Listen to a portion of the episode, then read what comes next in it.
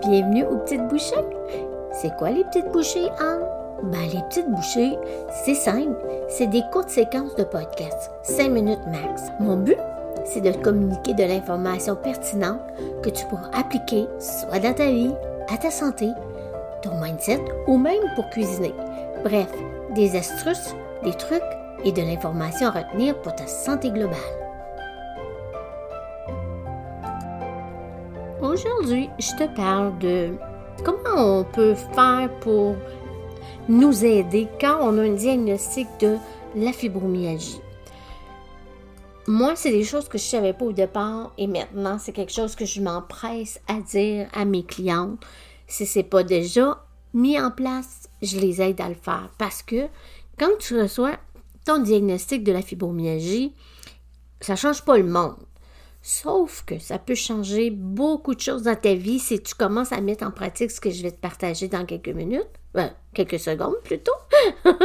Et puis, ça va faire une différence énorme sur ta santé, ton bien-être à toi, et ça va t'aider à possiblement améliorer ou en tout cas, ça va te faire du bien de prendre soin de toi. Ça, c'est clair. C'est immanquable.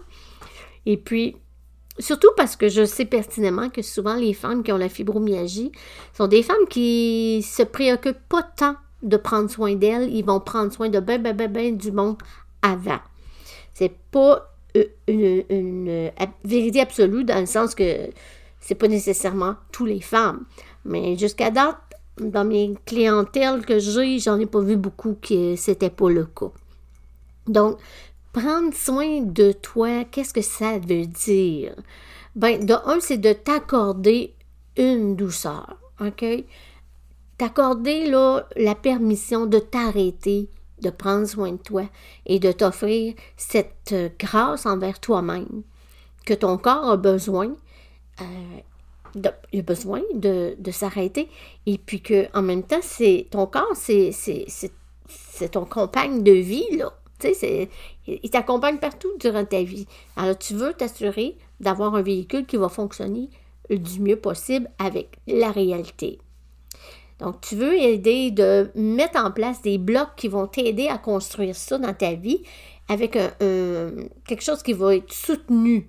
Donc, euh, quand je parle de prendre soin de toi, je vais définir ce que je veux dire, c'est prendre soin de ton corps physique, ton corps émotionnel, spirituel, et de faire en sorte que tu aies un bien-être global dans ta vie le plus possible qui va être mis en place. Donc, pour ça, ça va demander que tu changes certaines habitudes, que peut-être que tu essayes de voir les, un côté plus optimiste avec euh, la pratique de la gratitude? Parce que c'est prouvé que ça a un effet sur tes émotions, sur ta biologie, euh, ton psychologique. Donc, ça, c'est vraiment beaucoup de choses que ça l'affecte quand on est une personne plutôt, je veux le verre à moitié vide, ou celle qui veut le verre plein, qui déborde, tu.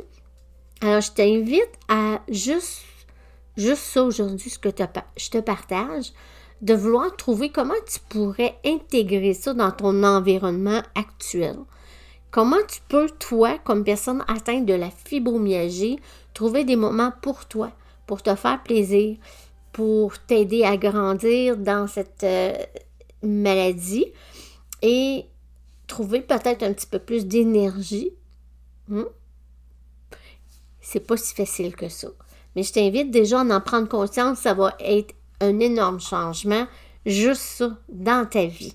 Alors, c'est ma petite bouchée pour toi aujourd'hui et j'espère que tu vas pouvoir euh, le mettre en pratique dans ta vie et de commencer à t'offrir cette douceur.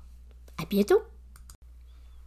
Ça finit notre épisode pour aujourd'hui. Si ce n'est pas déjà fait, je t'invite à t'abonner et partager à ceux que tu sais qui aimeraient entendre ces petites bouchées.